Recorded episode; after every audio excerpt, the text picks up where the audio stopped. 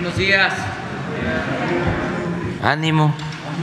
Bueno, vamos a iniciar la semana con el quién es quién en los precios, con Ricardo Sheffield que nos va a informar y posteriormente vamos a informar sobre la consulta democrática del día de ayer. Adelanto, ya lo hice anoche, de que fue un éxito completo. La gente eh, actuó con mucha responsabilidad. Millones de mexicanos. Y vamos a ver resultados, que eso es eh, importante. Estamos ante un hecho histórico, es algo inédito en la historia de nuestro país. Por primera vez se hace una consulta a los ciudadanos para que decidan sobre el gobierno del presidente, el buen gobierno o el mal gobierno, el que siga o el que se vaya, reafirmando de que es el pueblo el que mande, que es el pueblo el soberano, para que quede claro y eche raíces para que nadie en ningún nivel de la escala se sienta absoluto. Porque durante mucho tiempo, siglos, se pensó que la política era asunto de los políticos, que el pueblo no existía. Y ahora estamos en una etapa nueva, no solo de democracia representativa, sino de democracia participativa. Esto ya se aplica en otros países del mundo, los más avanzados en el terreno democrático. Siempre se le consulta a los ciudadanos. En Europa hay países que tienen consultas cada 15 días, cada mes, tienen los ciudadanos que estar participando en distintos aspectos, más cuando se trata de un asunto trascendente, fundamental. Por eso fue un día especial, un día histórico, el día domingo de ayer. Y vamos a informar eh, primero con Ricardo y luego vamos a dar un informe sobre los resultados de la consulta. Muy buenos días, señor presidente. Buenos días a todas y a todos ustedes, quienes quieren el precio de los combustibles. Tenemos el precio promedio la semana pasada para la gasolina regular en 21 pesos 62 centavos y en esta semana 100% de incentivo fiscal, 23.51 pesos por litro en la premium, la de alto octanaje, también 100% de incentivo fiscal, 22 pesos con 90 centavos por litro de diésel y también en esta semana 100% de incentivo fiscal. Quiere decir que no vamos a estar pagando el IEPS en la gasolina y el diésel en esta semana. Esta política ha venido dando resultados. Lo podemos ver el precio eh, internacional del barril de petróleo el 7 de abril, 93 pesos con 93 dólares con 43 centavos. Si vemos parece un infarto al, al final de la gráfica y sin embargo estabilidad en los precios en el país. Es un claro reflejo de que la política que ha instruido el señor presidente es una política adecuada que beneficia directamente a los bolsillos, bolsillos de las familias mexicanas y lo, lo beneficia de manera directa porque el transporte incide en el precio de prácticamente todo en el país. Las tres marcas que eh, están más caras es Arco, Redco y Chevron, las tres que están más económicas, que son aliados de los consumidores, Repsol, G500 y Orsan. Vemos cómo Pemex se ha venido moviendo a la, a la, parte baja de la tabla, cosa muy favorable. También hasta los de Oxogas, que estaban muy careros, ahí van bajándose eh, en, en, la tabla, ya van en, en, sexto lugar de haber llegado incluso al primero. Gracias por estar respaldando a los consumidores, a todos los proveedores que son responsables y que transmiten este incentivo fiscal al consumidor, que es lo que estamos buscando, que se quede en la bolsillo de todas las familias mexicanas y no en el bolsillo de dos o tres gasolineros. Eh, Gasomax en Querétaro, Querétaro es el precio más alto con el margen más alto para la gasolina regular, 23 pesos con 49 centavos por litro precio al público, 3 pesos 64 centavos de margen estos angelitos, bastante pasados de rosca.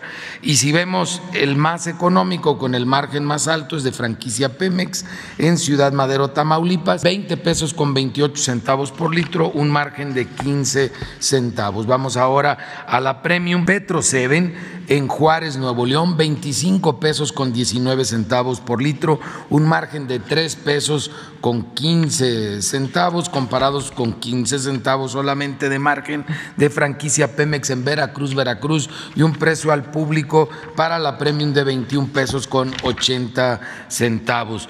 Y por último, el diésel BP en Carmen, Campeche, un precio al público de 24 pesos 69 centavos por litro, un margen de 3 pesos con 6 centavos y 15 centavos, 15 centavos de margen de franquicia Pemex en Minatitlán, con un precio al público de 22 pesos con 15 centavos. Esto es para el diésel. Vamos a ver ahora verificaciones en el tema de gasolineras. 196 denuncias que recibimos a lo largo de la semana a través de la app del litro por litro que está disponible en iOS y en Android. 150 acciones de verificación o visitas que realizamos. Afortunadamente, eh, todos se dejaron verificar en esta semana y solo siete tuvieron problemas, pero menores en este tema por tener eh, sus bombas descalibradas. Otra semana en la que no encontramos ningún diablito, ningún rastrillo, ningún aparato que son para robar a los consumidores. ¿Cuál es el precio sin tomar en cuenta el margen más económico de la gasolina regular y nos sirve como un referente importante a los consumidores? Recuerden que la información nos empodera. 20 pesos con 9 centavos el litro de la regular en Minatitlán, Veracruz. Esto es de G500 y 20 2019 en Soriana, en Minatitlán, Veracruz. Las más caras, 23 pesos con 99 centavos de franquicia Pemex en Mascota, Jalisco, como les gusta parecer a esta gasolinera de Mascota, y 23 pesos con 90 centavos también de franquicia Pemex en Talpa de Allende, Jalisco. Le cargan la mano a los de la Sierra allá en Jalisco. Para la Premium, la más barata, 21 pesos 69 centavos de franquicia Pemex en Altamira, Tamaulipas y 21 pesos con 80 centavos de franquicia Pemex en Veracruz, Veracruz y las más caras de Premium 25 pesos con 99 centavos de BP en Iztapalapa en la Ciudad de México y 25.99 de franquicia Pemex en Álvaro Obregón también en la Ciudad de México. No le carguen las pulgas a la Ciudad de México los franquiciatarios y los distribuidores de gasolina. Dice la más barata 22 pesos con 19 centavos de Petro Seven en Juárez, Nuevo León y 22 pesos con 19 centavos de BP en San Nicolás de los Garza, Nuevo León, esto es las más económicas y las más caras del diésel, 25.89 en Culiacán, Sinaloa de Petrocina y 25 pesos con 14 centavos de franquicia Pemex en Mascota, Jalisco otra vez. Y vamos ahora a ver quién es quién en el precio del gas LP. Si convertimos el precio internacional en dólares a pesos y además lo hacemos a kilos, el precio el 6 de abril de este año fue 29 pesos con 47 centavos. Sin embargo, el promedio de las 145 regiones del país fue de 25 pesos con 17 centavos. Ahí también se ve la eficacia que tiene una política diferente, pero también efectiva que ha instruido el señor presidente Andrés Manuel López Obrador en el caso del gas LP, que son el de precios máximos, 13 pesos con 56 centavos por litro el de tanques estacionarios, mientras que el precio internacional convertido a pesos y a litros 15 pesos con 73 centavos y seguimos encontrando distribuidores que son aliados de los consumidores que incluso dan por abajo del precio máximo de su región. Tenemos ejemplos en Veracruz, en el Estado de México, en Oaxaca, en Coahuila, en San Luis Potosí y en Nuevo León. Uno de ellos, Bel eh, en Acatlán, Veracruz, 12 pesos con 75 centavos por litro, cuando el precio máximo de su región es de 13 pesos con 49 centavos, más de un peso de diferencia por litro. Y vemos también ejemplos para cilindros de gas, que es por kilos, y los vemos en Yucatán, en Oaxaca, en el Estado de México, en Veracruz, en Guanajuato y en Chihuahua. Uno claro, gas LP de Mérida, en Sotuta, Yucatán, 23 pesos con 80 centavos por kilo, cuando el precio en la región máximo es de 26 pesos con 14 centavos, más de dos pesos de diferencia en favor del consumidor. Eso sí, son buenos aliados de los consumidores.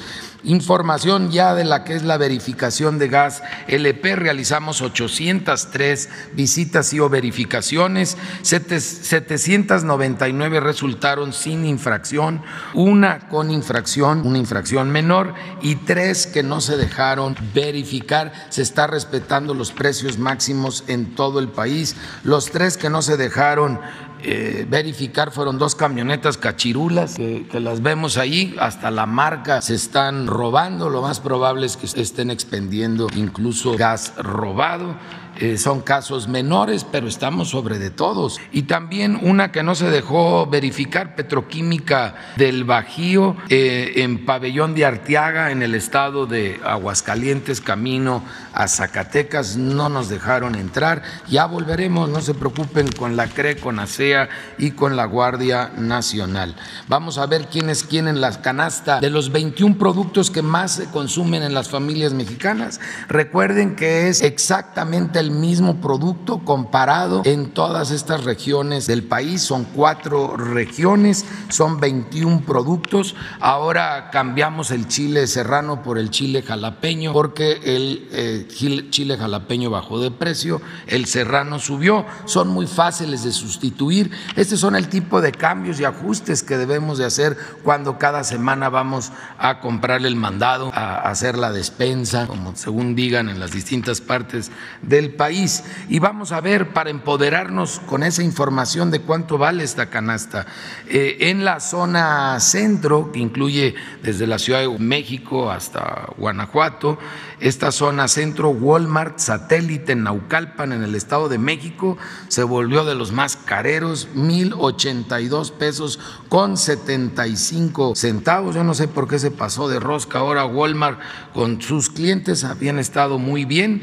La central de abastos sigue siendo un gran aliado de los consumidores en el Valle de México, en Iztapalapa, en la Ciudad de México, 811 pesos con 65 centavos, casi 300 pesos de diferencia entre uno y otro. Vamos ahora a la zona norte, centro norte, Merca Abastos, que es una cadena regional con base en Jalisco, 1033 pesos con 85 centavos, muy, muy pasados mientras que la central de abastos de Durango, Durango, 770 pesos, bodega ahorrerá, por ejemplo, en Aguascalientes, Aguascalientes, 901 pesos con 60 centavos, y Chedraui, 926 pesos con 45 centavos, muy bien aliados de los consumidores ellos, no aliados para nada, Soriana Hiper en Monterrey, Nuevo León, que tiene este mismísimo paquete de 999 pesos con 95 centavos,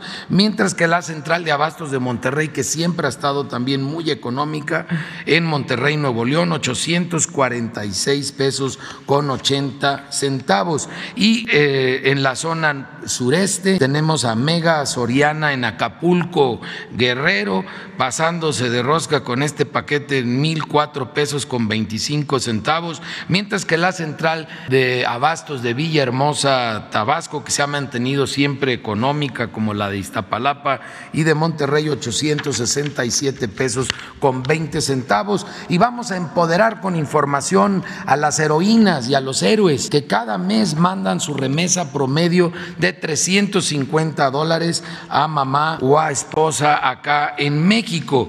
Y vemos una clara tendencia a la alza de manera continua de, a lo largo de toda la administración que encabeza el presidente Andrés Manuel López Obrador. Eh, un aumento de 74.21% con relación al 2018, de 58.49% con relación al 2019, de 43.12% con relación al 2020 y 23.31% con relación al año pasado. Se ve que hay una mayor confianza en la administración federal aquí en México, en la siguiente gráfica, es clara la tendencia en que se han venido triplicando, triplicando a lo largo de estos tres años las remesas que han ido enviando esas héroes y heroínas desde los Estados Unidos. ¿Y dónde les conviene? ¿Dónde les conviene enviar su dinero? Recuerden que en Estados Unidos es donde se decide, porque hay que fijarse en el tipo cambiario, es una variable, y hay que fijarse en la comisión que se cobra. Y por eso ULINK es la mejor opción que por 350 dólares te da finalmente aquí en México 6.895 pesos. Eso es porque no cobra comisiones, cero dólares de comisión y un tipo cambiario muy competitivo de 19 pesos con 70 centavos por dólar. ¿Cuál es la peor opción para envío de efectivo? Western Union, que nos da 6.580 pesos con 8 centavos. Estamos hablando de más de 300 pesos de diferencia que le llegan de más si te empoderas con esta información desde los Estados Unidos. Y esto es porque Western Union está cobrando una comisión de 8 dólares y el tipo cambiario muy malo de 19 pesos con 24 centavos por dólar. Si es a depósito a cuenta, un link sigue siendo la mejor opción, 6.895 pesos y una, comisión de cero dólares, 19.70 también el tipo de cambio. Allá ustedes deciden cómo les rinden los dólares en pesos y pueden acudir a cualquier lugar a pedir estas opciones, mientras que Pangea Money Transfer es la peor opción, nos está dando 6.656 pesos con un centavo por los 350 dólares. Esto debido a una comisión de 4 dólares 95 centavos y un tipo cambiario de 19 pesos con 29 centavos. El Telecom es el que abarca más municipios en todo el país, estos son 1.210 municipios. OXO abarca 1.040 municipios con 19.146 sucursales, tiene el mejor horario. Eh, Electra, 1.844 puntos, 785 son los que están más competitivos en el mercado y esa es la ventanilla de este lado, donde no se decide el tipo cambiario ni tampoco se decide la comisión. Eso lo deciden las heroínas y héroes que nos envían esos 350 dólares desde los Estados Unidos. Muchas gracias. Bueno, vamos a informar sobre la consulta de ayer. Vemos los eh, resultados de el INE. Bueno, de acuerdo a este corte, eh, participaron 16 millones 392 mil ciudadanos y de esos 16 millones 392 mil ciudadanos eh, porque se me revocara mandato un millón 56 que significa 6.4 y porque siga 15 millones 60 mil 746 que significa 91.8 los votos nulos fueron 274 mil 988 el 1.6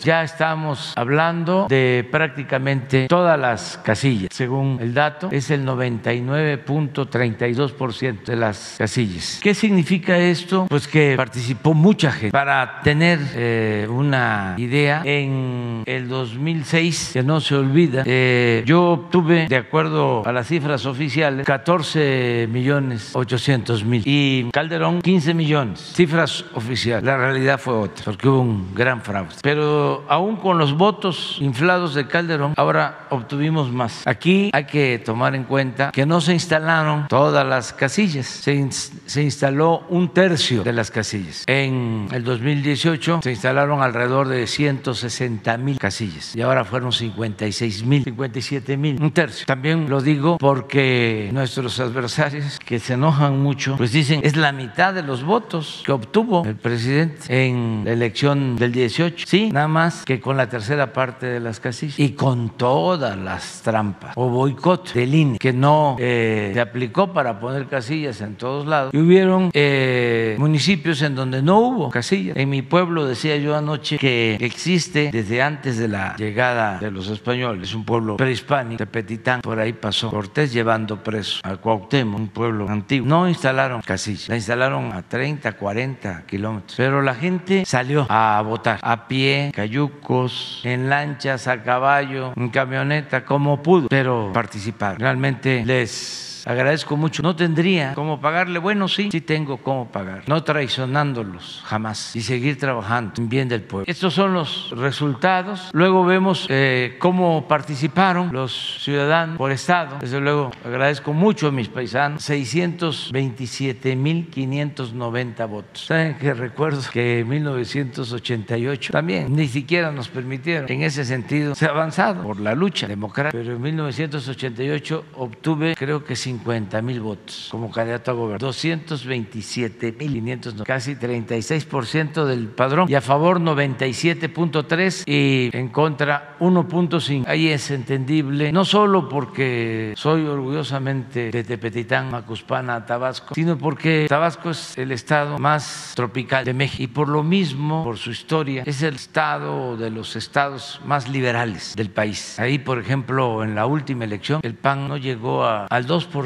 no tiene registro, porque en mi tierra, en mi agua, no somos conservadores. Segundo lugar, en postura liberal, no conservadora, guerrero, pero eso es otra. Miren, Chiapas, un millón cincuenta y un mil, también haciendo un gran esfuerzo. Aquí, lamentablemente, perdieron la vida tres personas porque se derrumbó un camión que llevaba eh, ciudadanos, personas a, votar. San Fernando, cerca de Tuxtla, nuestro pésame a sus familiares y se están atendiendo heridos. Pero todo esto también motivado porque alejaron muchísimo las con el propósito de que la gente no participara. 94.4 a favor. Campeche, a pesar de ser un estado con mucha población, pues es un estado también liberal, progresista. 177.228. Veracruz, 1.511.600 ciudadanos. 1.511.000 ciudadanos. También mucha participación, 25.6 del padrón. Yo recuerdo que en el 2006 que ganamos, pero nos robaron la presidencia. Yo obtuve formalmente un millón de votos. Tlaxcala también 241 mil. Guerrero, lo que hablaba, 567 mil. Oaxaca 645 mil. Yucatán, y me da mucho gusto, agradezco mucho a nuestros hermanos yucatecos, 356 mil 400. En el 2006 ganamos todo el sureste, menos Yucatán, porque eh, tenía predominio el PAN. También por cuestiones históricas. Ahí era muy fuerte la llamada casta divina. Y habían haciendas y había esclavitud. Cuando la fiebre del Enequén, con la revolución, pues se entregan las haciendas a los campesinos. Quien lleva a cabo este reparto agrario fue el general Cárdenas, aunque antes había estado gobernando Yucatán en la época revolucionaria un sinaloense extraordinario, Salvador Alvarado, también gran dirigente del sureste, Felipe Carrillo Puerto. Entonces, cuando el general Cárdenas lleva a cabo el reparto agrario, pues a toda acción una reacción, se eh, conforma un núcleo conservador muy reaccionario en Yucatán y se apoya en un periódico que existe hasta ahora con una postura ya, el diario de Yucatán. Y eso afianza el conservadurismo en Yucatán. Pero en los últimos tiempos empieza a cambiar y hay otro periódico que influye para que tengamos en cuenta la importancia de los medios. En el porfiriato, pues eh, existía como periódico oficial el imparcial, que era el defensor del rey, y tenía una gran influencia. Consolidó, afianzó al porfiriato, porque llegó a tirar 120, 130 mil ejemplares diarios. Imagínense, en aquel tiempo de 15 millones de habitantes, un periódico con un tiraje de 120, 130 mil. Claro que existía también eh, el hijo del aguizote y Regeneración y el diario del hogar de Filomeno Mata y había periódicos opositores. Bueno, en el caso de Yucatán, así como durante mucho tiempo y hasta ahora, una postura, vamos a decir, menos conservadora, eh, ese periódico contribuyó mucho para mantener posturas conservadoras en Yucatán. Ahora existe el por esto, es también interesante porque tanto los fundadores del diario Yucatán como los fundadores del por esto son familia. Ya ven cómo se dan las cosas también, la familia. Unos con posturas conservadoras y otros posturas progresistas. Mario, eh, le mando un abrazo, es un hombre con posturas progresistas. Mario Menem. Eh, Quintana Roo muy bien, mucho muy bien, también en participación, 272.633 votos. Hidalgo muy bien, 455.536. Adelante. Ciudad de México, 1.500.000, 502.000 votos. También en el, bueno, en la elección pasada, el PAN obtuvo creo que un millón en la Ciudad de México. Y ahora participaron 1.502.000 y 88%. Puebla, casi un millón. Muy buena participación. Nayarit, 171 mil. Sinaloa es de los estados del norte con más vocación democrática y de cambio, 429 mil. Morelos, como homenaje a Emiliano Zapata,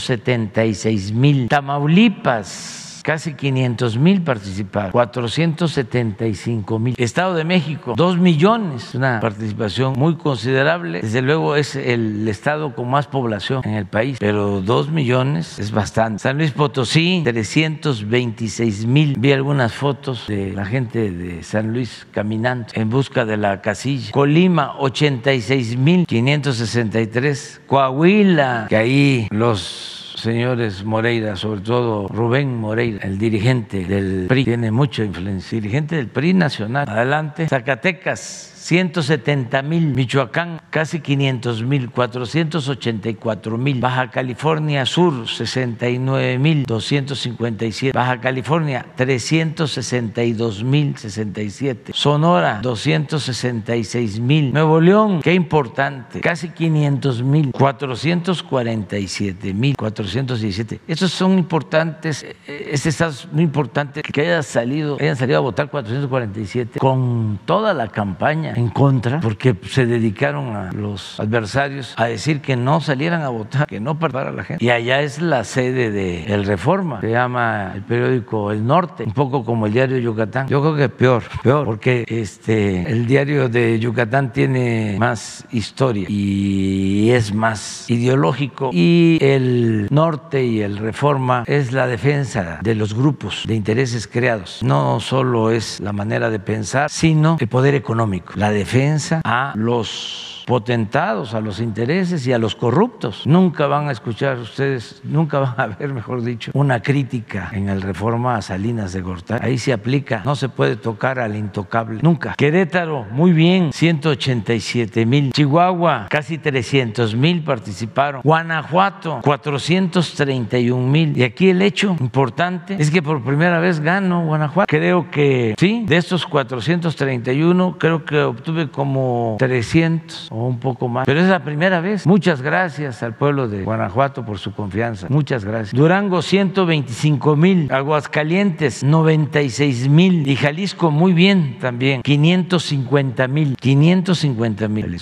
Así votan los estados. Y ya vemos unas fotos. Miren, así es México y no como lo pintan. Choy, allá en Sinaloa, límite con Chihuahua, Ahome, también Sinaloa. Urique, en la sierra de Chihuahua, en la mera sierra de Chihuahua. San Luis Potosí. Era una fiesta, fue una fiesta en todos, todos lados. Monterrey, en Oaxaca, en Oaxaca, Las Margaritas, Papántala, Acapulco, en Hidalgo, en Puebla. Muchas gracias de todo corazón y vamos a seguir eh, adelante hasta septiembre del 24. Sí, lo decide el creador, la naturaleza, la ciencia, porque ya eh, lo quiso el pueblo. Entonces vamos hacia adelante a profundizar en la transformación de nuestro país. ¿Tienen?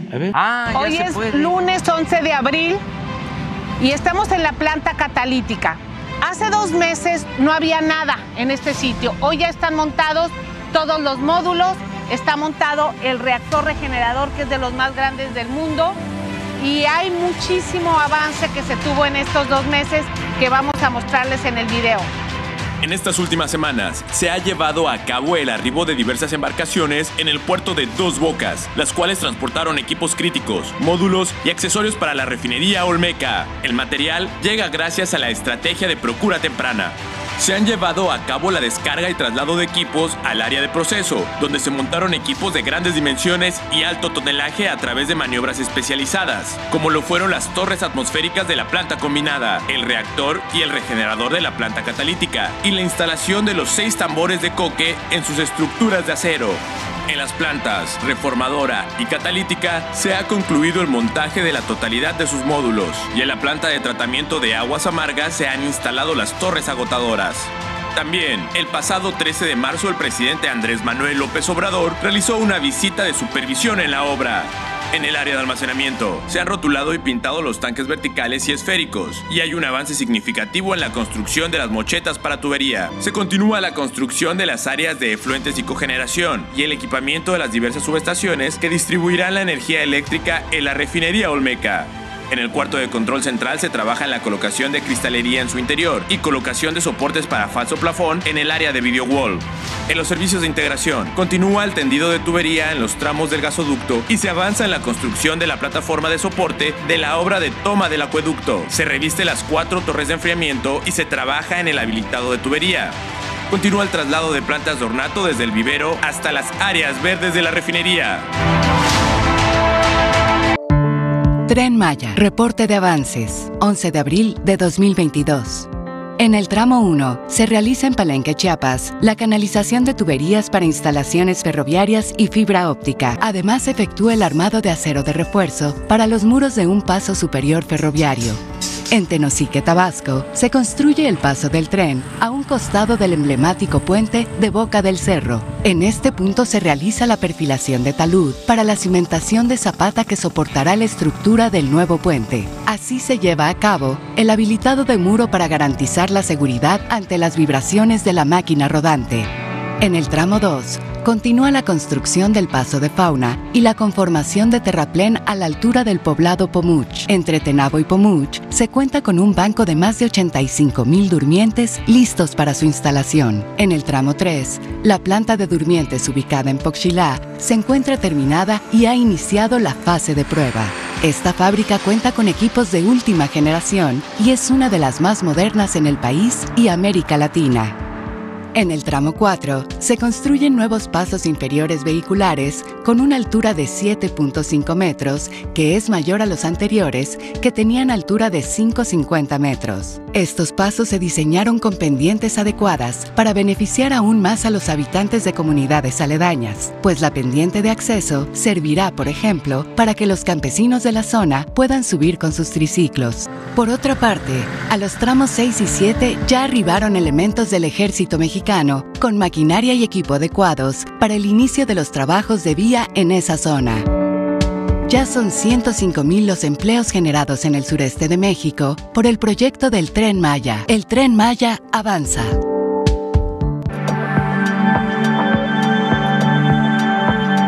El corredor interoceánico del Istmo de Tehuantepec ofrece una alternativa eficiente en tiempo y costo a las rutas de comercio mundial. A continuación, se informa el avance de obras a 11 de abril de 2022.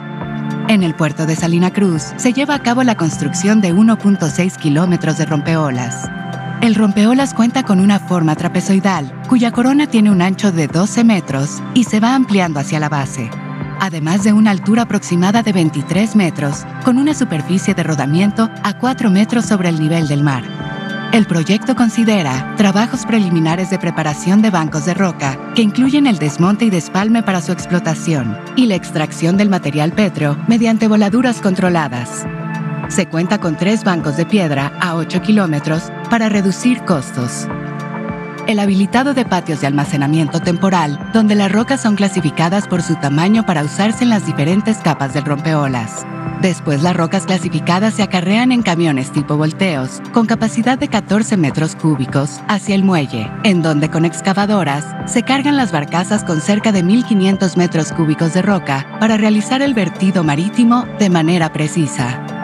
También se fabrican elementos de concreto de 16 y 19.6 toneladas, utilizados con la finalidad de disipar correctamente la energía del oleaje. La construcción del rompeolas oeste genera 512 empleos directos y 2.560 empleos indirectos. El programa ISMO aprovecha la plataforma logística para impulsar un nuevo tipo de desarrollo para todas y todos. Construcción del tren interurbano México-Toluca. Reporte semanal. Tramo 3, 17 kilómetros. Avance de obra 54.5%. Frente 1, Portal Oriente. Se colocan torsales de acero para el apoyo en las maniobras previo al montaje del acero de preesfuerzo en el cabezal T104. Estos cabezales soportarán la celosía metálica 1 sobre el sentido hacia Toluca de la autopista.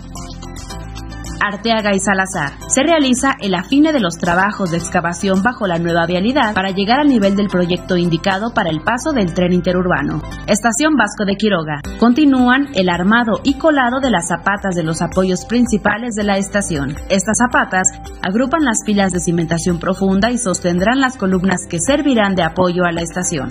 Lanzadora de dovelas. Inician los colados de las columnas del apoyo provisional para el ensamble del equipo especializado que se empleará en el montaje de las dovelas prefabricadas de concreto.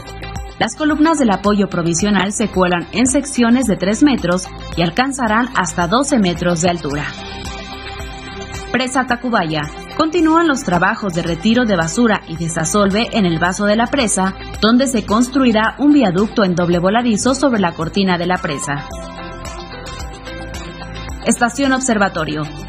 Se realizan los desvíos de las instalaciones de servicios urbanos presentes en el sitio para permitir la construcción de la cimentación profunda en el lado sur de la estación.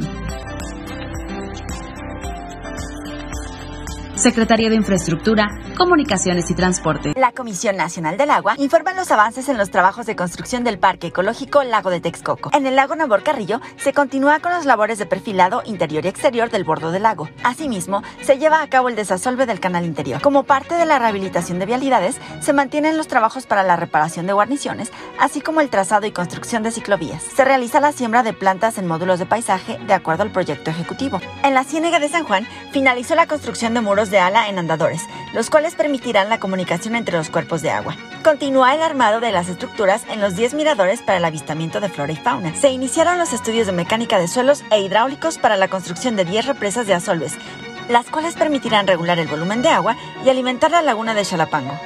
De esa forma, avanza la recuperación ambiental de la región, la cual permitirá crear un espacio público de convivencia familiar en beneficio de los habitantes del Valle de México. A la fecha, se han generado más de 2.500 empleos en la construcción del parque. Muy bien. Uno, dos, tres. Compañeras, una, dos y tres. Buenos días, señor presidente. Buenos días, procurador. Diego Elías Cedillo de Tabasco hoy, Campeche hoy, Quintana Roo y Diario Basta de Grupo Cantón. Señor presidente, aprovechando ahorita eh, lo que nos presentó con respecto a la consulta de revocación de mandato, destacar este hecho de que nueve de cada diez mexicanos en este ejercicio democrático votaron para ratificar que continúe usted como presidente de la República. Bajo esta premisa, presidente, preguntarle cuál sería el legado que usted le gustaría dejar a las y los mexicanos en términos democráticos. Si bien con la reforma político-electoral se tiene previsto que se atienda esta arista pendiente dentro del gobierno, dentro de las instituciones, ¿cuál sería este legado en democracia que usted le quisiera dejar a las y los mexicanos? Y preguntarle si el secretario de Gobernación o la secretaria de Seguridad le informaron si hubo saldo blanco si hubo, o si hubo algunas anomalías en el proceso electoral que ocurrió el día de ayer. Gracias, presidente. Bueno, eh, esta es una muy buena experiencia para la aplicación de la democracia democracia participativa, con la reforma que vamos a presentar, la reforma electoral, eh, se van a considerar algunos eh, aspectos para facilitar el que eh, pueda ser vinculatoria. Pensamos que es muy alto lo del 40% de participación. Ahora participó mucha gente, pero no pasó del 18%, 17, casi 18%. Entonces sí podría reducirse a que no sea el 40, a que sea el 30 y si se puede el 20. Eso sería lo mejor. Si no es posible eh, el reducir el porcentaje de participación para que sea vinculatoria la consulta, pues quedaría también a la voluntad del presidente, sea hombre o sea mujer. Yo dije que no importaba si no votaba el 40% de los ciudadanos, que si perdía me iba, porque también, aunque se trate del 18 o del 10, si se pierde, ¿cómo se gobierna? Ya es muy difícil. No se puede gobernar sin el respaldo de los ciudadanos. Eh, por eso es eh, más cercana a la democracia, la democracia participativa, o es más cercana a el ideal democrático, la democracia participativa. Porque si es democracia representativa, me eligieron por seis años y haga lo que haga, no me pueden quitar, porque así está en la Constitución y así está en la ley. En cambio, con la democracia participativa existe este método de revocación del mandato y esto obliga a quien esté en la presidencia a actuar con rectitud con honestidad, a no darle la espalda al pueblo, a no robar, a no ver el presupuesto como un botín, porque la gente no se lo permitiría. A los tres años, afuera. Entonces, yo creo que eso eh, es un gran avance, el que se haya dado este primer paso. Esto va a ayudar mucho para consolidar la democracia y para tener buenos gobiernos, para que el pueblo siempre tenga las riendas del poder en sus manos. Por eso estoy muy satisfecho, muy contento con esta eh, decisión de la gente de participar, porque la apuesta de nuestros adversarios era a que se fracasara. Yo no sé cómo son demócratas, porque si eh, son demócratas eh, calculadores, interesados, si van a buscar la democracia solo cuando piensan que van a sacar provecho, pues eso no es ético, no tiene que ver con la moral y no tiene que ver con el ideal democrático. Es muy lamentable que este, haya todavía esa postura y también muy lamentable la actitud del INE debería de estar ahora celebrando si no hubiese puesto obstáculos. No pudieron, a pesar de que no estaban de acuerdo con la revocación del mandato, estaban en contra. Una paradoja que los que deben de estar promoviendo la democracia actúen de manera antidemocrática. Pudieron resolver el poner las casillas, pudieron resolver el difundir más la consulta, firmando acuerdos con los medios de comunicación,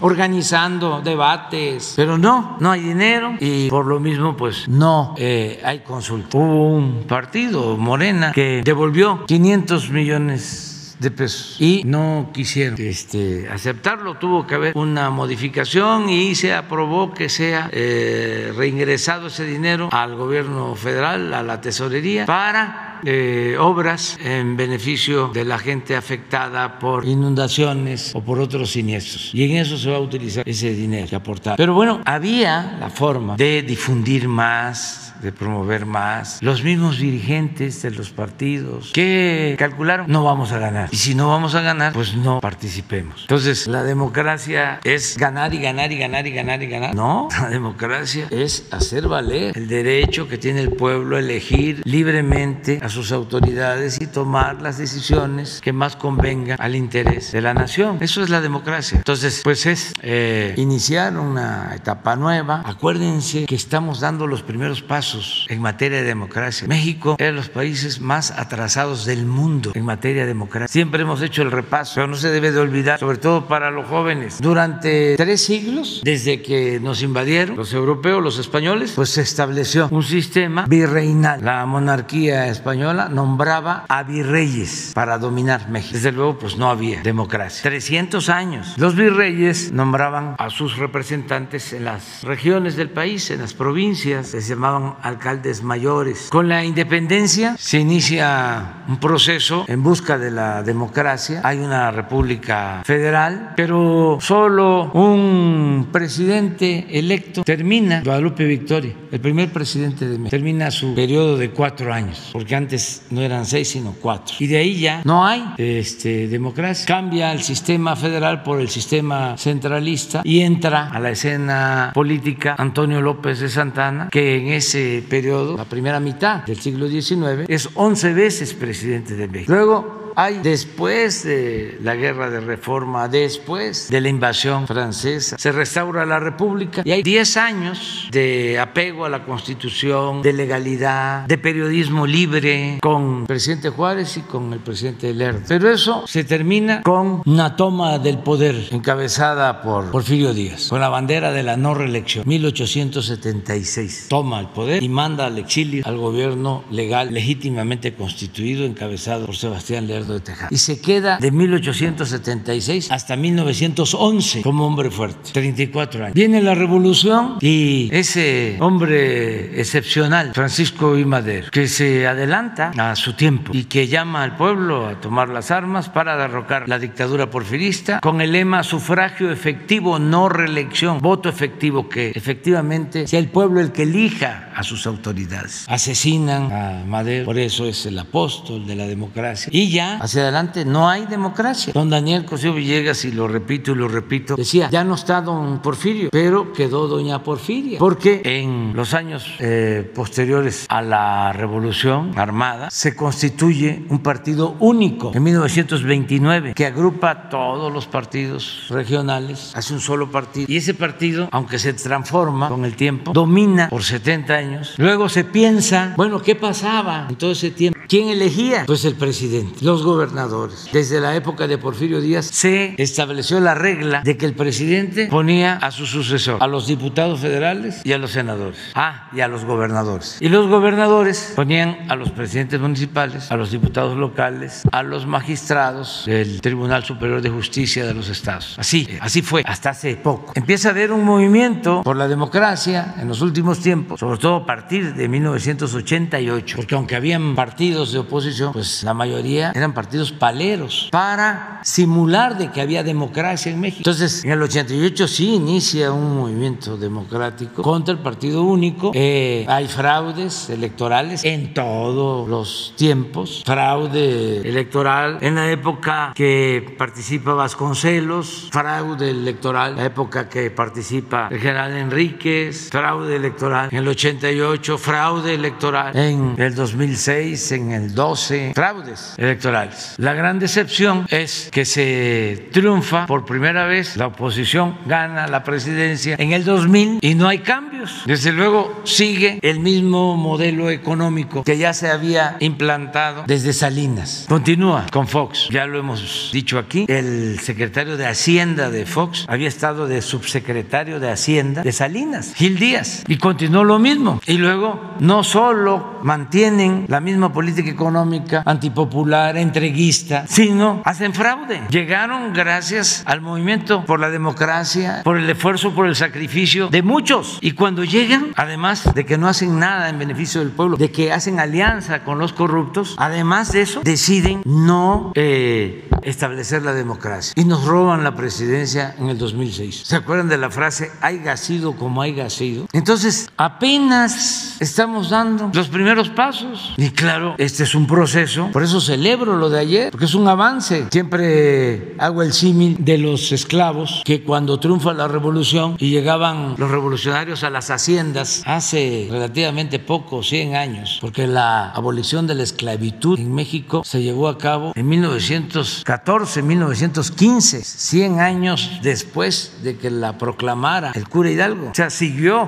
habiendo esclavitud y es hasta 1914, 1915 que es abolida la esclavitud con leyes contra el peonaje. Entonces llegaban los revolucionarios a las haciendas y les decían a los peones, ya son libres. Y los peones en vez de alegrarse se ponían a llorar porque no sabían qué era la libertad. Ahí estaban enterrados sus tatarabuelos, sus abuelos, sus tatarabuelos, bisabuelos, abuelos. Hasta para casarse se tenía que pedir permiso al amo. Tuvo que pasar un tiempo para que la gente empezara a ejercer su libertad. Pues así son los procesos políticos y sociales. Entonces ayer avanzamos y vamos a seguir avanzando. Claro, imagínense los que tienen mentalidad conservadora, que son demócratas eh, de mentira y autoritarios de verdad. Pues a ellos no les gusta, les molesta. Además, traen la vieja tradición de que debe de votar. Eso también se dio en nuestro país. Incluso gente lúcida, como Justo Sierra, estaban a favor de que se le diera el derecho al voto solo al que sabía leer y escribir, el sufragio universal, que se considerara ciudadano. Bueno, en todo el siglo XIX, en la mayor parte del siglo XIX, no se consideraba ciudadano a los peones. No tenían el derecho a votar. Después se tuvo el derecho al voto universal y luego el voto, derecho al voto de la mujer, que tampoco podía participar. Entonces, son procesos que tenemos que mantener. Se puede decir, ¿y qué tiene que ver esto de la democracia con eh, mi trabajo, con mis ingresos, con la posibilidad de que mis hijos estudien o que yo tenga oportunidad de curarme y también mi familia? Tiene que ver mucho, mucho, mucho, mucho. Porque si hay democracia, hay justicia, hay honestidad. Cuando no hay democracia, no hay justicia y no hay honestidad. Impera, prevalece la corrupción. La democracia es competencia, es un contrapeso, obliga al que está en el gobierno a hacer bien las cosas. Repito, nadie se puede sentir absoluto. Entonces siempre eh, están obligados a actuar con rectitud. Y el que no lo hace, vámonos. Tú te equivocaste, tú no puedes dedicarte al servicio público, tú dedícate a los negocios privados, no te dediques a la política, porque la política es un noble oficio que ni los más sucios políticos han podido mancharla. No confundas política con politiquería. Son cosas diferentes. La política es lo que le permite al ser humano ponerse al servicio de los demás, ayudar a los demás, es servir y es un imperativo ético. Entonces, a ver, no cualquiera. Ya eh, yo quiero ser presidente municipal, yo quiero ser gobernador,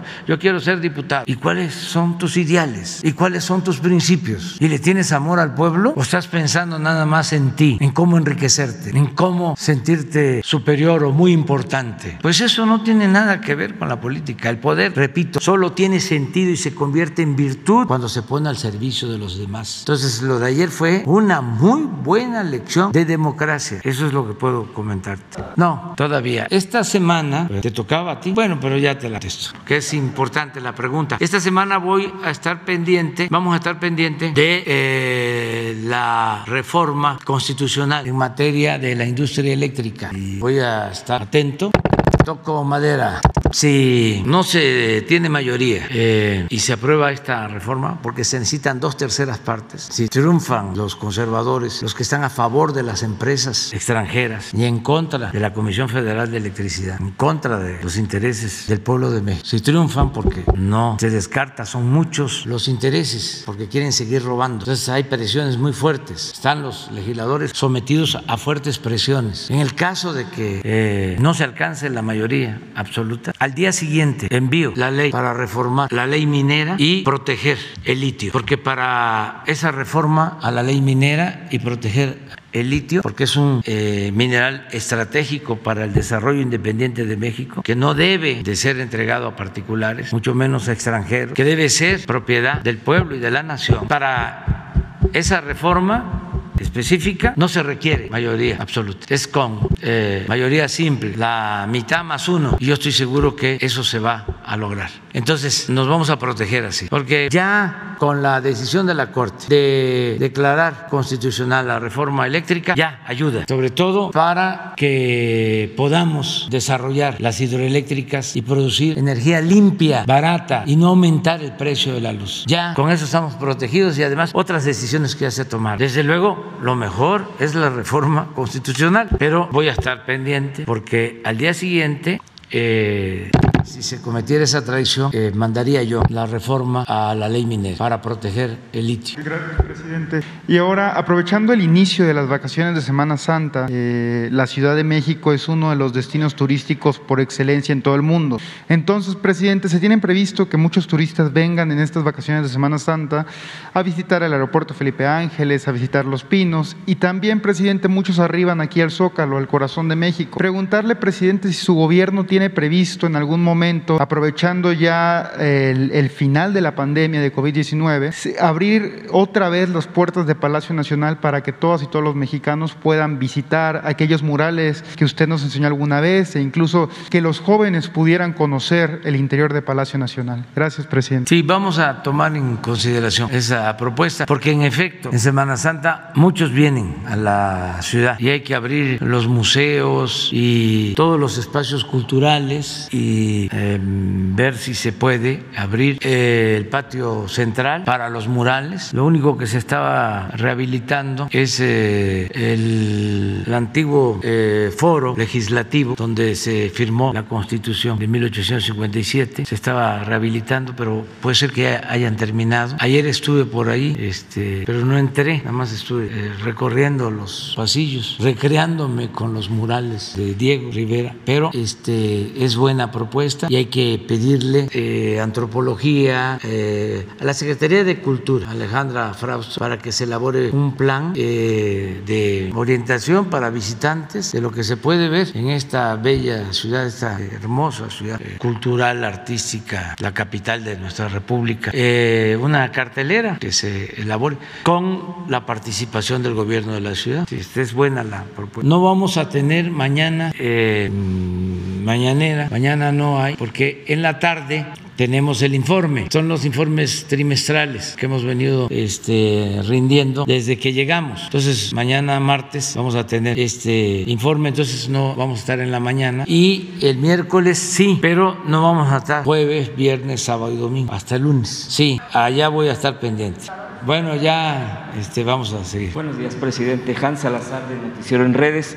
Y continuando con el tema electoral, eh, ¿qué diría, presidente, eh, en, este en, en, la parte de lo que sucedió el día de ayer? Porque previamente, kafkianamente, como se ha dicho aquí, eh, Lorenzo Córdoba, el presidente del INE, amagaba con el tema de la anulación, de la anulación, y después de lo de ayer, no sé si tengan todavía el ánimo de estar buscando este asunto de la anulación de la consulta, preguntarle qué opina al respecto Si lo de ayer, el resultado que ya vemos que ha sido un respaldo político muy importante para su gobierno, para usted, considera que también esto fortalezca la variación en la votación en torno a la reforma eléctrica por parte de varios diputados que quizá vean en esto un tema de estar repensando, replanteando su voto a favor de la reforma eléctrica. Y por último, en este sentido, eh, preguntarle si hay fecha concreta para la presentación de la reforma electoral, ¿cuándo, se, ¿cuándo sería, si es que la hay? Si esto sería también sano, la revocación de mandato que se estuviera llevando también a cabo en las gubernaturas, en la jefatura de gobierno, si fuera viable que se pudiera ya estar explorando a partir de esta participación directa y los migrantes, los migrantes quedaron también nuevamente marginados como en muchas de las elecciones. Una migrante me decía, eh, eh, es que me, vuelvo a sentir como fantasma, volvemos a sentirnos a un lado. Incluso hubo una, una participación de promover la consulta de eh, migrantes en Los Ángeles, California, que concretamente pudiera también llevar algo al respecto de los migrantes en la reforma electoral. ¿Se contempla algo concreto al respecto para que ellos no se vuelvan a sentir así, presidente? Sería mi primer tema. Sí, mira, sobre este tema son de los asuntos que deben de analizarse para la reforma electoral. Es eh, evidente que ha fracasado todo lo que se ha hecho para que puedan votar nuestros paisanos. Desde hace 20 años no se ha podido eh, lograr que haya más participación. Yo eh, creo que una posibilidad que hay que analizar, una opción, analizar, es lo del voto electrónico. No solo para los paisanos y para el extranjero, sino para todo el país. Sí, vamos a tener un consejo confiable, electo por la gente, con mujeres, hombres íntegros, de inobjetable honestidad, porque va a haber una elección si se aprueba la iniciativa que vamos a enviar, para que la gente elija a los que van a ser consejeros, a los que van a estar en el Tribunal Electoral, que no sean eh, representantes de grupos de intereses creados, que no sean representantes de partidos, que sean auténticos, verdaderos ciudadanos. Si va a haber gente confiable, entonces explorar la posibilidad del el voto electrónico. Esto pues no se puede dar en las actuales circunstancias porque no hay confianza. Acuérdense que en el 2006 el cuñado de Calderón y de Brando fue el que manejó el sistema de cómputo junto con el que después en premio le dieron la embajada de México en Estados Unidos, Sarucán. Entonces así no, porque pues ellos hacen la elección, los que manejen el sistema. Entonces no descartar esa posibilidad porque va a haber gente honesta, íntegra, no estos corruptos. Entonces se podría de esa manera sencilla que cada quien votara donde esté, todos los mexicanos puedan votar, todos los mexicanos puedan votar. Y donde no haya eh, teléfono, no haya posibilidad de hacerlo, pues a lo mejor ahí sí instalar las casillas o tener el doble sistema. Pero en las ciudades y en todos lados, desde la casa se vota sin necesidad de ir a la casilla. Imagínense también cuánto nos ahorramos. Son de las eh, propuestas que deben de eh, analizarse para que de esa forma los 40 millones de mexicanos puedan participar, aun cuando estamos hablando de 40 millones eh, en general, es toda la población, pero sí como 15, 18 millones de ciudadanos en Estados Unidos, mexicanos, estadounidenses, con doble nacionalidad o mexicanos, están allá. Sí, muy poco, por los trámites, pero siempre es así. La pasada elección que hubo más participación, pues no sé, pero deben haber votado no, no, votaron más. Este, en la elección del 18, como unos 200, 300 mil, pero son como ciudadanos mayores de 18 años, deben de ser como 18, 20 millones. ¿Mande? Sí, sí, muy pocos, muy pocos. Entonces, porque también hay preocupación por su situación migratoria, pero teniendo su eh, teléfono lo pueden hacer. Este, hay manera, hay forma. Y tenemos que ampliar eso, este, no limitar la participación de los ciudadanos. ¿Qué otra cosa comentabas? Sobre eh, el, que a partir de este respaldo político que ha obtenido el día de ayer, eh, si considera que puede haber variación en la votación y si Ojalá. este, este tema de la anulación siga rondando en el tema del ánimo en el INE, también después del resultado, porque amagaron con ello. Ojalá y este, los eh, diputados se liberen. Estaba yo viendo al presidente del PRI eh, ordenándoles que voten en contra. En sentido estricto, nada más que no nos vamos a poner aquí tan legalistas, pero es violatorio de la ley, cuando menos es eh, pues contrario al espíritu de la Constitución, porque el diputado es representante popular, no es representante de un partido. Entonces, ¿cómo un presidente de un partido les da órdenes? O sea, no es correcto, cuando menos deberían de cuidar las formas. Pero un diputado es independiente, representa al pueblo y va a votar de acuerdo a lo que considere más conveniente para el pueblo de México. Así debería de votar. Y lo que le dicte su conciencia, no por línea. Entonces, ojalá y muchos se rebelen porque tienen una oportunidad histórica que no supo aprovechar hasta ahora, o que no ha sabido aprovechar hasta ahora. El PRI, que es partido revolucionario, institucional, ¿cómo se suma al partido eh, conservador de más tradición? ¿Por qué ellos no retoman las banderas?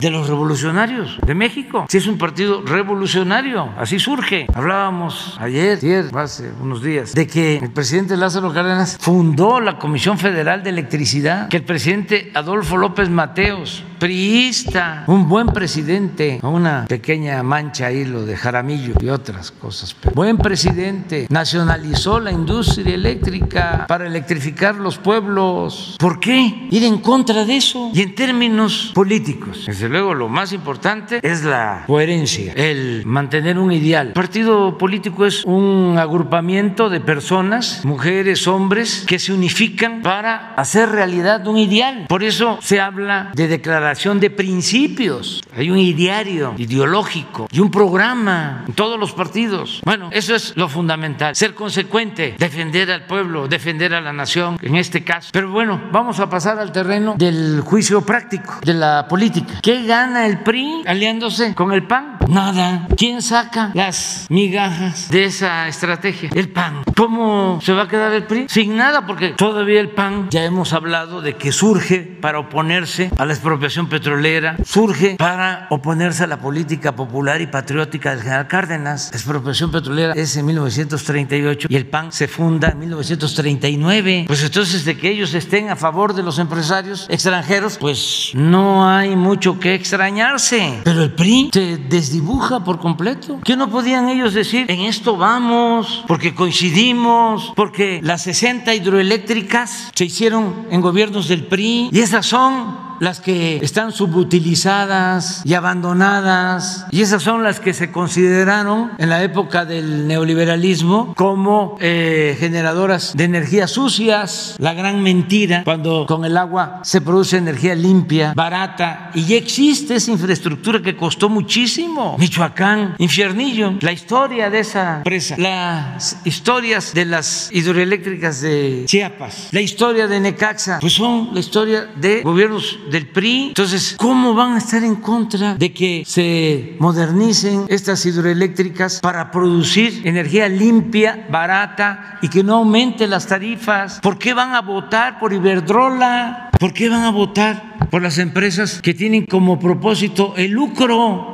que se han dedicado a corromperlo todo. Y bueno, repito, ¿qué ganan políticamente? Que no podían decir, a ver, eh, hay una postura por la transformación que va con prisa, porque así lo ameritan las circunstancias. Y hay una postura conservadora que van como los cangrejos para atrás, que no podían ellos decir, nosotros vamos en medio, somos una tercera vía, vamos al centro, pero en esto estamos a favor de nuestro pasado, de nuestra historia, a favor del pueblo. Eso políticamente les ayudaría más. ¿Qué hacen con las alianzas? ¿Cuántos gobernadores, si siguen así, les van a quedar? Yo ni debería de estar hablando de esto porque este, son sus asuntos y si fuésemos egoístas y pensando nada más en que nosotros avancemos, hasta sería recomendable decirles, ahí la llevan, van bien, sigan su camino. Pero no, porque también está de por medio el interés nacional, el interés del pueblo. Entonces, esto se tiene que tomar en cuenta. Me dio mucho gusto ayer el resultado de la elección en Francia, la primera vuelta. Eh, el presidente Macron obtiene más votos, creo que 28%, 28%. En segundo, eh, la señora Le Pen con 24%.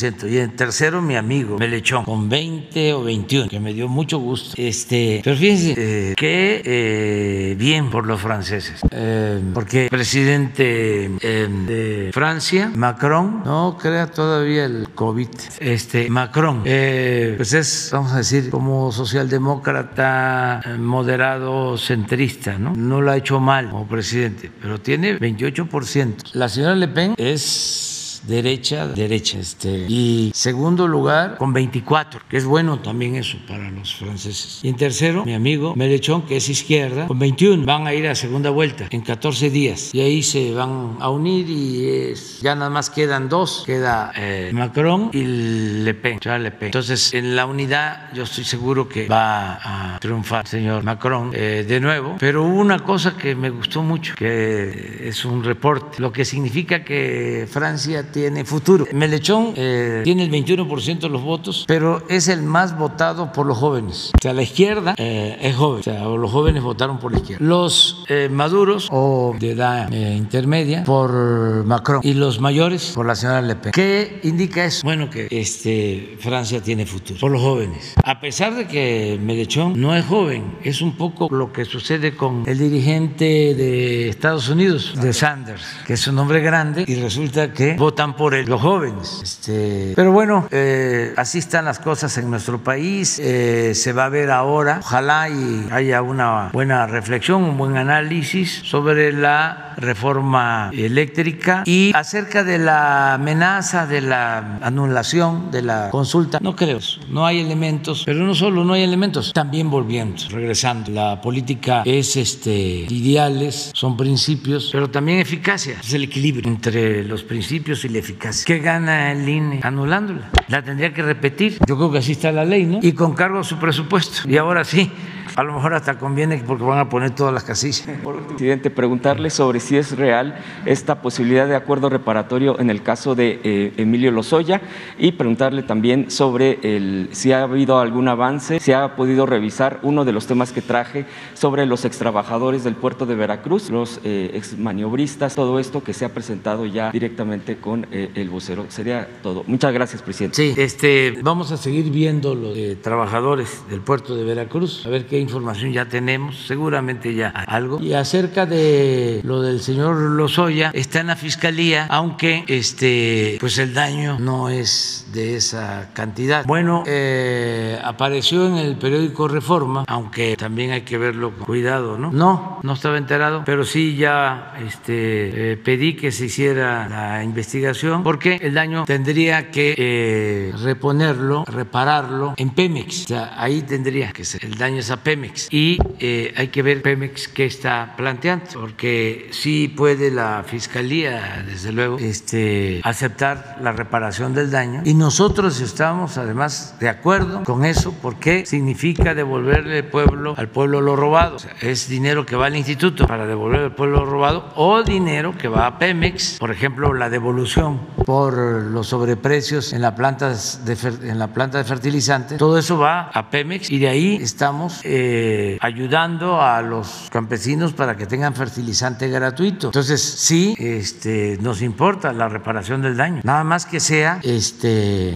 justa. En el caso de, por ejemplo, de la reparación del daño para, para lo de la planta de fertilizante, el señor Ancira, es porque hubo una evaluación de la Auditoría Superior de la Federación y a partir de ahí se determinó que se han pagado de más 200 millones de dólares. Entonces, en el caso del el señor Lozoya, tiene que ser el mismo procedimiento, tiene que ser una autoridad competente la que este, haga el avalúo sobre el daño. Hay que ver este, si esto es eh, cierto. Hoy pedí que se hiciera una revisión. ¿Pero cuánto decías de que era la reparación? ¿Cuánto trae el, reforma? Son 10 millones de dólares. Sí, todavía se va a ver eso, todavía.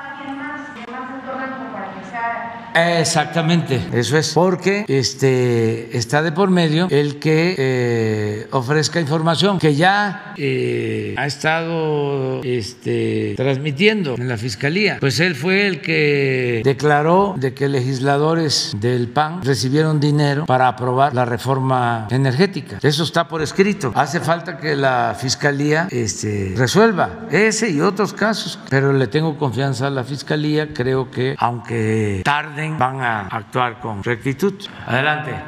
Se van a quedar las tres compañeras para mañana, para pasado mañana, sí, porque ya, ya estaba yo bien el reloj ya. Eh, presidente de todos los mexicanos, su servidor Carlos Pozos, reportero de eh, Molécula Oficial y columnista de la revista Petróleo y Energía. Antes de iniciar mis preguntas, eh, quisiera hacer un agradecimiento, pues eh, nunca antes en la historia de la nación, desde la primera República Federal, pasando a la República restaurada, los presidentes constitucionalistas, constitucionalistas los presidentes sexenales ninguno de ellos se había ocupado por los reporteros de a pie. Le agradezco a nombre del gremio y de los que serán beneficiados el anuncio hecho usted el miércoles 6 de abril para destinar el 25% de la publicidad gubernamental para los reporteros de a pie y para sus pensiones eh, y servicio del Seguro Social. Gracias, señor presidente. Eh, mi primera pregunta, señor presidente, eh, quiero que me la responda, si es posible, como presidente constitucional de los Estados Unidos mexicanos. quiero preguntarle por el actual y proceder del presidente del INE, Lorenzo Córdoba, por el boicot, por eh, señalar que eh, se hizo o que hubo trampas por parte de funcionarios y sin decir su nombre indirectamente lo señala usted, eh, ¿cree usted que este presidente con sus consejeros sean llamados a una revocación de mandato? Y si usted nos pudiera adelantar, dentro de esta iniciativa de reforma electoral está también la inversión ahora sí de la iniciativa privada para financiar las campañas públicas porque los mexicanos pagamos 249 millones 054 mil pesos y si habla usted de que hay que eliminar este, o se puede hacer la votación electrónica, estaríamos hablando de que la credencial de elector se cancelara y el documento de identificación fuera manejado ahora por la Secretaría de Gobernación. Y finalmente, en este mismo sentido, presidente, ahorita que acabamos de ver eh, los resultados de los estados y sus votaciones, usted podría, usted ha eh, hecho algunas frases célebres como viva la dignidad, me canso ganso y los quiero desaforadamente. ¿Podría usted acuñar la frase los quiero eh, irrevocablemente? Bueno, miren, primero eh, decir que muy pronto, porque este es un trabajo que ya se está haciendo, vamos a presentar el plan de eh, apoyo a periodistas, mujeres, hombres que se dedican a este noble oficio en todo el país, que va a consistir en una primera etapa, porque a lo mejor otros gobiernos amplían el apoyo, pero va a ser básicamente para eh, salud, atención médica y pensiones, básica para eso, en el Instituto Mexicano del Seguro Social. Y se van a destinar recursos para mantener este fondo el 25% del presupuesto de publicidad del gobierno federal. Y vamos a comenzar este año. Como quedamos, se va a integrar un comité de periodistas, un consejo. Se va a llevar a cabo una consulta con ustedes, no así tan amplia, sino buscando consensos de periodistas a los que ustedes les tienen confianza, aun cuando ellos no sean beneficiados del fondo, porque ya tienen este, asegurado su trabajo,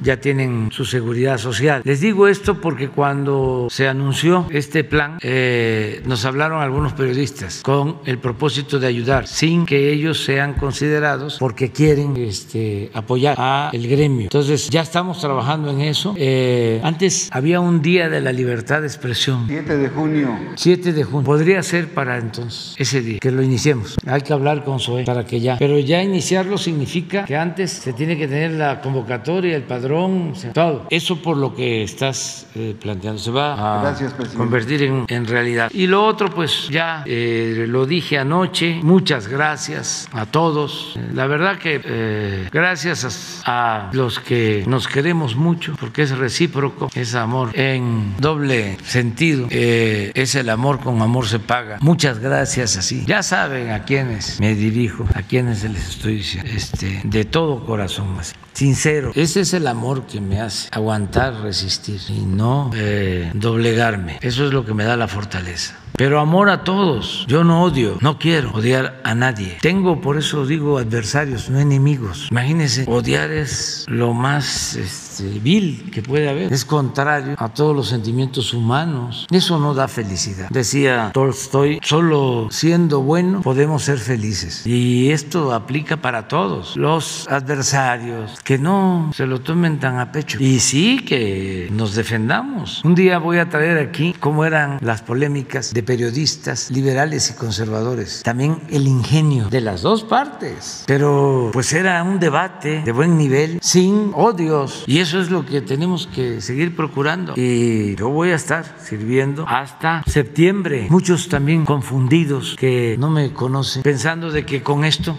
ya lo que este, seguía era la reelección. Yo soy un hombre de principios, de ideales. Yo lo que quiero es terminar en septiembre. Necesito apurarme, todos, apurarnos, para no dejar obras inconclusas y para consolidar el proceso de transformación. Y sobre todo lo que tiene que ver con la revolución de las conciencias, porque eso es lo más cercano a lo irreversible. Las cosas materiales las pueden cambiar, pero ¿cómo se cambia la mentalidad de un pueblo? Eso no es fácil. E incluso la Constitución, aún necesitando dos terceras partes, se puede lograr. Se puede lograr que haya este, retrocesos con las dos terceras partes. Pero la mentalidad del pueblo, eso no, eso no va a cambiar. Eso va a continuar este, como hasta ahora y se va a ir consolidando, se va a ir fortaleciendo. Entonces vamos muy bien y yo les invito para mañana en el informe, vamos a dar a conocer cómo vamos en economía, cómo van las obras, cómo vamos en empleo, cómo vamos en los programas de bienestar, cómo vamos en el problema de la inseguridad, de la violencia, qué estamos haciendo. Es un informe de cómo va el país, cómo nos vamos eh, recuperando, afortunadamente ya saliendo de la pandemia, cómo estamos enfrentando la nueva crisis económica que se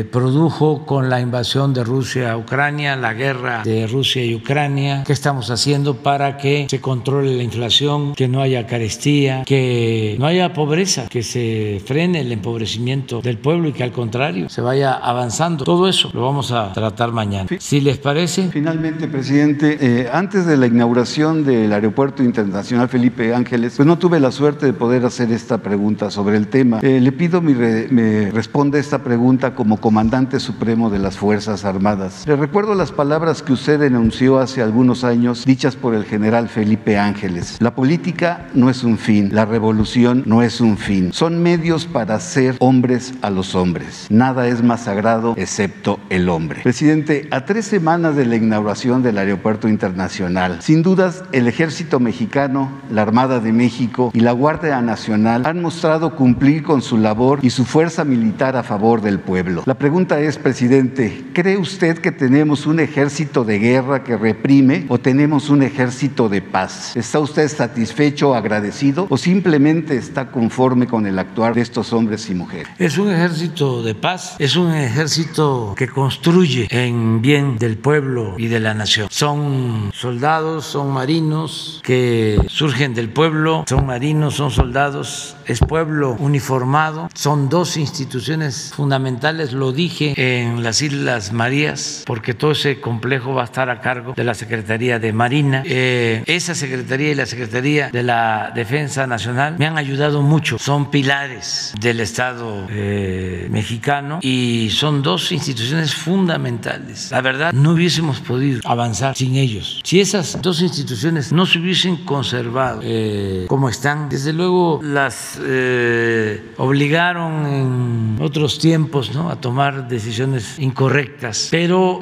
se defendieron para mantener su origen revolucionario para tener, mantener principios de lealtad al pueblo, de lealtad a México, de lealtad a las instituciones. Y nos encontramos con eso y es una nueva etapa y nos están ayudando mucho porque si no, no estaríamos avanzando en las obras. ¿Cómo hacemos el aeropuerto? ¿Cómo terminamos el tren Maya? ¿Cómo terminamos el proyecto del Istmo? ¿Cómo hacemos distritos de riego? ¿Cómo hacemos las sucursales del Banco del Bienestar? ¿Cómo hacemos los cuarteles de la Guardia Nacional? Fiscal. Eso en la parte constructiva, pero en lo social, imagínense el apoyo que significó la distribución de todas las vacunas para proteger a nuestro pueblo. Cuántas horas de vuelo, cuántos recursos utilizados, la logística, porque no cualquiera puede definir una logística y llevar a cabo un plan de distribución nacional para que lleguen las vacunas hasta los pueblos más apartados, el que nos hayan ayudado a terminar hospitales que habían quedado inconclusos, a equiparlos, todo el personal médico de Marina, todo el personal médico de la Secretaría de la Defensa, agréguenle en las inundaciones con el agua hasta el pecho, arriba la cintura, ahí los soldados, los marinos, en eh, siniestros, en apagar incendios, en lo que tiene que ver con la seguridad, el que se haya reformado la Constitución para que puedan ayudarnos en materia de seguridad pública. Si así es como hemos podido reducir la incidencia electiva, con el apoyo de marinos, con el apoyo de eh, los integrantes de las Fuerzas Armadas. La Guardia Nacional tiene más de 100 mil elementos y trabajando día y noche. Ahora con Semana Santa, hoy se vio ya el plan para darle protección a la gente que viaje. Entonces, sí, eh, es un ejército popular, no se reprime al pueblo, no hay masacres, no hay tortura, es un ejército de paz y que está cumpliendo una misión importante en el proceso de transformación del país. Entonces, vamos bastante bien y todo el gabinete está ayudando, todos, todos, todos, todos, todos nos están ayudando mucho. Este, por eso estoy muy contento, estamos este, avanzando bien y nada más es más trabajo. Eh, ya son dos años y medio, un poco menos los que me quedan. Sí, ahora es el tiempo porque este, tenemos que terminar obras, pero se puede. Ahí nos dio el ejemplo el ejército, los ingenieros militares con el aeropuerto. Y ahora ya se fueron a la península a hacerse cargo de dos tramos y a construir el nuevo aeropuerto de Tulum. Y todo va a estar para finales del año próximo, para diciembre del año próximo. Tenemos que terminar todas las obras. Pero bueno, ya les voy a informar mañana. Nos vemos entonces. Quedan las tres compañeras pendientes. Tengo una reunión con gobernadores eh, a las 12. Eh, es para ver temas de salud, básicamente, con todos los gobernadores. Sí, con todos los gobernadores están este, este, convocados para el tema de salud, porque ese es un asunto que tenemos que resolver, el mejorar el sistema de salud pública en el país. Es un compromiso y lo tenemos que hacer entre todos. Entonces vamos a hablar de eso y de la última etapa así masiva de vacunación. Vamos a hablar eso, pero nos quedan todavía eh, muchos que no se han puesto el refuerzo y hay que seguirlos convenciendo. Estamos en una situación muy favorable, mucho, muy favorable. Eh, desde que inició la pandemia es el mejor momento ahora, pero no debemos confiarnos, no debemos confiarnos. Entonces, eh, hoy vamos a dar el último jalón en lo que corresponde a vacunación masiva para este, estar todos tranquilos, proteger a la gente. Bueno, nos vemos.